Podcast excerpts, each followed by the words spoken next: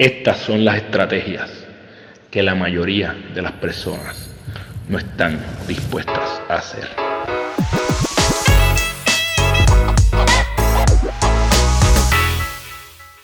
Este es el GPS de tu vida, este es el lugar donde te comparto estrategias que yo utilizo en mi vida para ganar tu día y te exhorto a que si te gusta lo que yo comparto, inténtalo para que así puedas ir construyendo tu propia ruta. Si te gusta todo lo que estamos haciendo con Gana tu Día, te pedimos que compartas este episodio con alguien que se pueda beneficiar, que le des like, suscríbete a nuestro canal.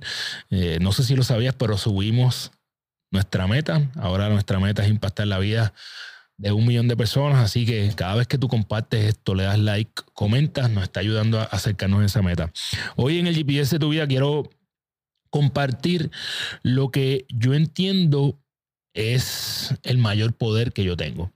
Y es que hace meses estuve meditando, haciendo journaling sobre cuál es el mayor poder que tiene Carlos Figueroa. Y yo creo fielmente que el mayor poder, el superpoder que yo tengo en mi vida y que yo controlo es el poder de decidir. Eh, yo creo que hay gente que piensa que nosotros tenemos vidas predeterminadas, ¿verdad?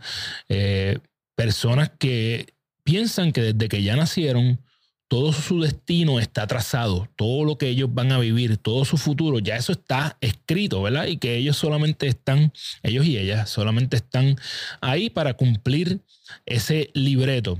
Si tú eres de las personas que cree eso, que ya ese libreto está escrito, que tu historia está eh, predeterminada, pues entonces, ¿para qué miras a los dos lados de la carretera? Si como quieras, ya tu destino está escrito, ¿para qué invertir tiempo aprendiendo? Yo soy de las personas que, que me rehuso a pensar que mi vida está prescrita. Yo tengo el poder, yo decido lo que va a pasar en ella. No, mi propósito no está escrito. Mi final, la historia no está predeterminada. Yo no vine aquí, yo no fui creado por algo que yo no puedo decidir. Al final del día soy yo quien decide lo que va a pasar en, tu vida. Yo tengo vela en este entierro. Entonces, definitivamente, pues tengo el poder de decidir lo que va a pasar en ella. Y de hecho, pienso que el poder de decidir es el único poder que yo tengo. Todo lo demás, eh, o la gran mayoría de las otras cosas en mi vida están eh, fuera de mi control. Eh, esto es un tema que, se viene discutiendo desde, desde, hace muchos siglos, desde para allá la época de Aristóteles, ¿verdad? Que es mi filósofo favorito. Y hay unas ciertas cosas que se hablaban en esos tiempos. Eh, y una de ellas, una de las palabras que mencionan en estos escritos, ¿verdad? Tanto Aristóteles como los estoicos, es la palabra proaiéresis, ¿verdad? Y proaiéresis no es otra cosa que ese libre albedrío, esa libertad de decidir. Eh, y con esa proaiéresis, tú decides cuáles van a ser tus hábitos, tus acciones, para que eventualmente tú puedas eh, vivir la vida que tú deseas. Para mí, esa es mi filosofía de vida, ¿verdad? Que yo tengo el poder de decidir cuáles son los hábitos que voy a construir para vivir mi vida lo mejor posible, lo que sería una vida plena. Entonces, eh, los estoicos hablaron de esto, Epíteto, Séneca, muchos de ellos. Y yo creo que es importante que nosotros, si esto es algo que lleva tantos siglos hablándose, creo que debe ser bastante relevante. Yo creo que nosotros deberíamos preguntarnos sobre ese poder de decidir y si lo estamos eh, ejerciendo o no, porque lo tenemos es un fact que lo tenemos, ¿verdad? Es, evidente que nosotros tenemos el poder de decidir. La pregunta es qué tú estás haciendo con ese poder. Eh, entonces yo creo que este libre albedrío, primero, es crucial para vivir una vida plena. Es, debe darte paz, porque sabes que nadie puede meterse entre tú y tu libertad para decidir. Eh, uno de los ejemplos grandes que, yo pongo aquí es eh, Nelson Mandela, que aun cuando estuvo preso la mayor parte de su vida, él decidió que su mente iba a ser libre y él nunca quiso tomar represalias contra las personas que, eh, que lo encarcelaron, que lo persiguieron. Entonces, eh, yo creo que es importante tener ese poder de decidir. Eh, yo creo que tú tienes que también dar gracias por este libre trío porque te puede, puede ser crucial en tu búsqueda de paz, porque cuando tú tienes la libertad de decidir, tú no le das ese poder a otras personas. Tú decides si te molestas con alguien, tú decides si permites que esa persona esté constante en tu mente, dándote vueltas, eh, constantemente en tu mente, quise decir, dándote vueltas ahí, ¿verdad? Por algo que te hizo. No es una decisión lo que tú tomas. Tú puedes decidir, sigo pensando en eso o me enfoco en otra cosa. Y una de las cosas que quiero que te lleves de, esta, de este episodio es que practiques el utilizar tu poder de decidir. ¿Cómo? Con cosas cotidianas. Lo primero, cuando vas a un restaurante, asegúrate de que decides rápido. Decide, hay veces que estamos en un restaurante, tenemos media hora y hemos visto el menú 25 veces y no logramos decidir algo tan simple como lo que vamos a comer.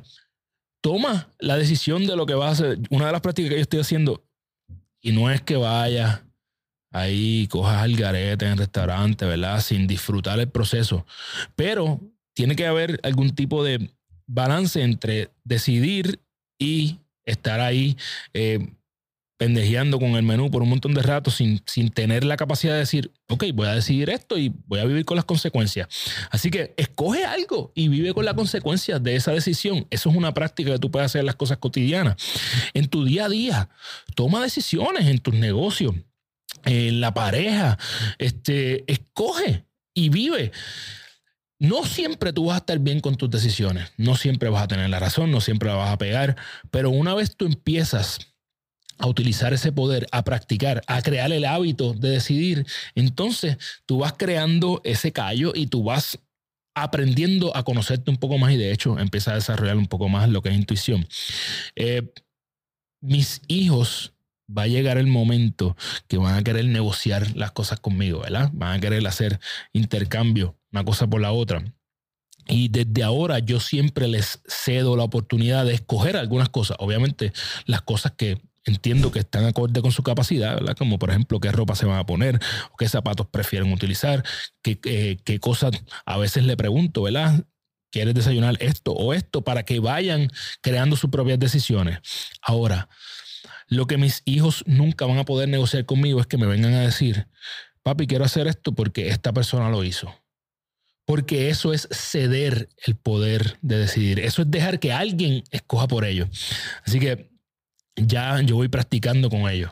Tú no puedes cambiar lo que la gente hace, pero tú puedes controlar lo que tú haces al respecto y lo que tú sientes al respecto y lo que tú piensas al respecto.